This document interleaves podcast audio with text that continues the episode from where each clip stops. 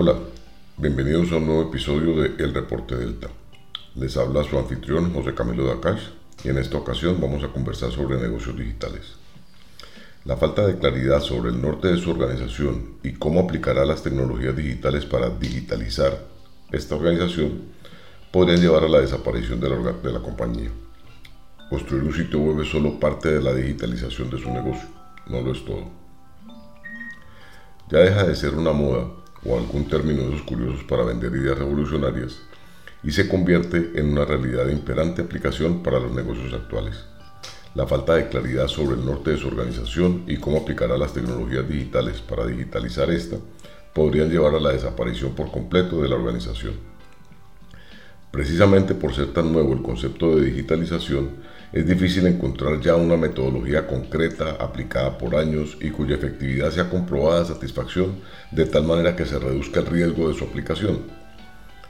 A pesar de esto, no se puede convertir en excusa para no entender el concepto y garantizar que, por lo menos lo que se haga de aquí en adelante en su negocio, sea con tecnología o no, apunte a que eventualmente tendrá un negocio digital, así todavía no tengamos claro eso que signifique al final. Hemos experimentado la existencia de este problema en todos los países de América Latina donde nos desenvolvemos. No es un tema exclusivo a países con crisis económicas, como podría catalogarse algunas económicas de la región, sino también en economías donde el desarrollo económico está fluyendo con muy buenos resultados. Tampoco es un dilema que se le presente solo a empresas cuyos servicios tienen la tecnología claramente embebida, como podría ser la industria financiera, cuya fábrica es un computador sino que se refleja también en empresas del sector real de la economía, como la producción, la distribución y las cadenas de almacenes. Sí, efectivamente el dicho mal de muchos, consuelo de tontos viene a relucir. Pero más que eso, al ser un problema generalizado, los proveedores de tecnología también están haciendo ajustes importantes en sus ofertas tecnológicas para adaptarse a este tipo de requerimientos. Lo primero que debemos estructurar para poder abordar el problema y diseñar la solución para cada una de nuestras empresas son dos tipos de optimización en costos. Resaltamos la palabra optimización, que no es una reducción necesariamente, que a su vez permite el desarrollo y preparar las empresas para los futuros digitales. El primer tipo de costo que vamos a optimizar es el costo de tecnología directamente.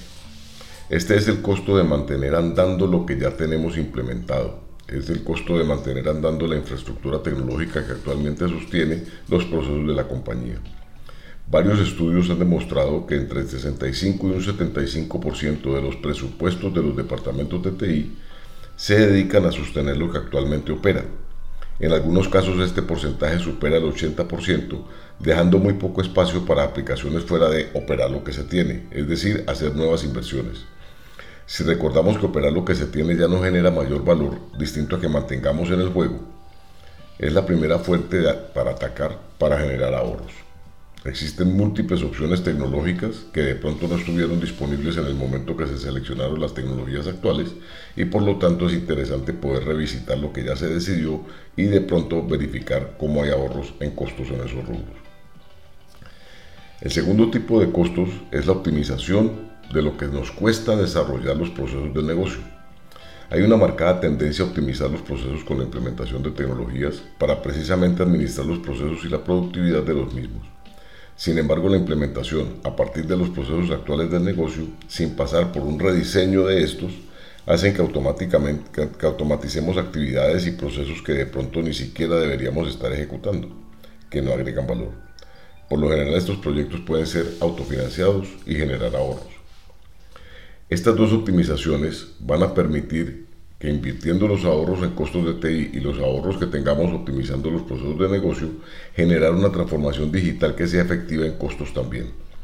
La transformación digital nos lleva a nuevas formas de operar, nuevas formas de hacer negocios e inclusive a la digitalización de los activos físicos, la información y los procesos del negocio.